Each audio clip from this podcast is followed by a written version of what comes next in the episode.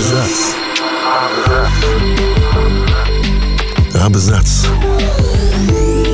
О книгах и писателях. О книгах Фантастика дает огромные просторы для авторов, стремящихся повеселить читателей. Поселив героев в необычный мир, можно создать забавные, веселые и подчас абсурдные истории. Всем привет! Я Олег Булдаков и сегодня расскажу о юмористических книгах в жанре фантастики, на которые стоит обратить внимание. «Страна качества» – свежая антиутопия от немецкого фантаста Марка Уве Клинга, в которой рассказывается о триумфе общества потребления и алгоритмов – Теперь искусственные интеллекты решают за людей, с кем им жить, общаться, где работать.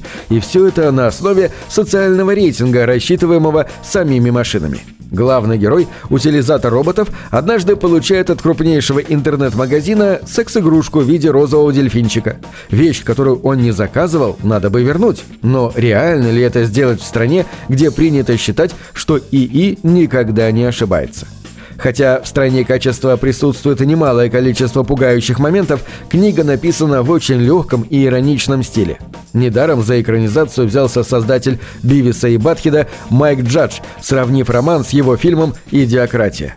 Юмористическая антиутопия Марка Уве Клинга стала бестселлером по версии журнала «Шпигель» и вышла в финал немецкой научно-фантастической премии британский писатель Джаспер Форде представил, каким мог бы быть наш мир, если бы люди на зиму, подобно некоторым животным, впадали в спячку. Главным героем его романа «Ранняя пташка» выступает Чарли Уортинг, новобранец Зимнего консульства, организации, что следит за порядком, пока большая часть населения спит. С первого же задания он попадает в череду неприятностей и попутно узнает, что на самом деле происходит зимой. «Ранняя пташка», хоть и не похожа на предыдущие романы Форда, написана в его фирменной ироничной манере. Смешные диалоги, выразительные персонажи, культурные аллюзии, капелька абсурда – все это делает чтение романа забавным и увлекательным. Еще один британский писатель Терри Пратчетт известен вселенной «Плоский мир», однако цикл «Бесконечная Земля», написанный вместе со Стивеном Бакстером, тоже заслуживает внимания. Пратчетт вынашивал идею цикла 26 лет, прежде чем авторы взялись за работу. В итоге получилась очень забавная и неглупая серия на стыке космической фантастики и приключений. История начинается с того, что один ученый создал прибор, позволяющий путешествовать между параллельными мирами – в условиях ухудшающегося на Земле климата это изобретение оказалось крайне полезным. Напарники Джошуа и Лобсанг путешествуют на дирижабле по мирам и планетам, влипая во всевозможные проблемы и неприятности. Хотите взглянуть на постапокалиптическую Америку? Тогда welcome в мир книг Рида Кинга. Перед главным героем его романа, ранее известная как Америка, стоит нетривиальная задача – Точнее, перед ним стоит говорящий ГМО-козел, которого нужно доставить через весь континент. И это наименее странная часть истории. Путь лежит по пустошам бывшей Америки, на которых даже корпорации не в силах навести порядок, так что они перешли под власть сектантов, андроидов и банд. Само окружение, вода, почва, воздух попытаются убить любого путешественника. Но козла все-таки нужно доставить. Во имя спасения мира, да. А что США? Так их больше нет. Остались только территории, ранее известные как Америка. Цикл «Дневники Келлербота» — это история осознавшего себя как личность андроида, который взломал блок управления и может наслаждаться свободой. С тех пор он старается избегать непонятного ему человеческого общества, а время коротает за просмотром сериалов. Мог бы стать величайшим убийцей, судя по имени, эту возможность он всерьез рассматривал, но пошел другим путем — Впрочем, удивительная застенчивость не мешает Келлерботу отлично выполнять свою работу. Он охранник, который бросается на помощь, не щадя себя. Главное, не заставляйте его разговаривать с людьми. Автор этого цикла – американская писательница Марта Уэллс, работающая в жанре спекулятивной фантастики. В 2017 году ее повесть «Дневники Келлербота. Отказ всех систем» получила премии Небюла, Хьюга и Локус и была номинирована на премию Филиппа Дика. 26 апреля 2021 года издательство Tor.com объявило о подписании контракта с Уэллс на 6 книг, в том числе еще три дневника Келлербота. Деннис Тейлор из тех авторов, кто начал писать для себя и публиковался в самоиздате, но неожиданно популярность его истории позволила ему уйти с основной работы и посвятить себя литературе.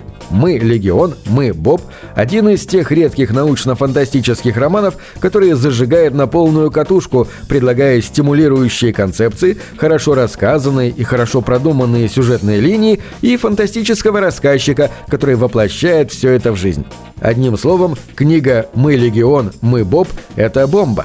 Боб Йоханнессон решает обмануть смерть и заключает договор, по которому его мозг обязуется заморозить и сохранить, пока наука не достигнет таких высот, что его можно будет оживить. Так и случается. Но за прошедшие 117 лет мир очень сильно изменился. Старые договоры больше не действительны, поэтому возвращать Бобу голову, а тем более тело, никто не собирается. Его сознание планируют использовать в качестве искусственного интеллекта для космических кораблей. Даже из такой ситуации, если не приунывать, можно извлечь немало пользы. Этим Боб и займется, азартно включившись в соревнования за право управлять не чем-нибудь заурядным, а исследовательским кораблем – если уж жить бестелесным сознанием, то на полную. Роман Дугласа Адамса «Автостопом по галактике» по праву считается бриллиантом юмористической фантастики. Серия началась как сценарий радиопостановки, который позже был адаптирован и переписан до состояния самостоятельного литературного произведения. В 2005 году по книге вышла экранизация от режиссера Гарта Дженнингса – Сюжет рассказывает об Артуре Денти и его друге Форде Префекте, которые избегают с погибающей Земли на инопланетном звездолете и путешествуют по Вселенной в поисках легендарной планеты. Книга не только полна иронии и шуток, но и аллюзий на реальный мир, а также глубоких философских и житейских размышлений. Благодаря этой книге каждый год 25 мая отмечается День полотенца. Ведь в своем романе «Путеводитель» Адамс посвящает полотенцам целую главу.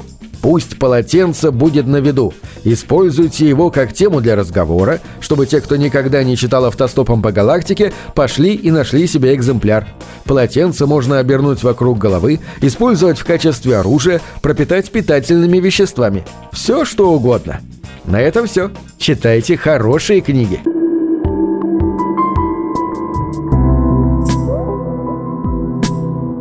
Книги — это двери что выводят тебя из четырех стен.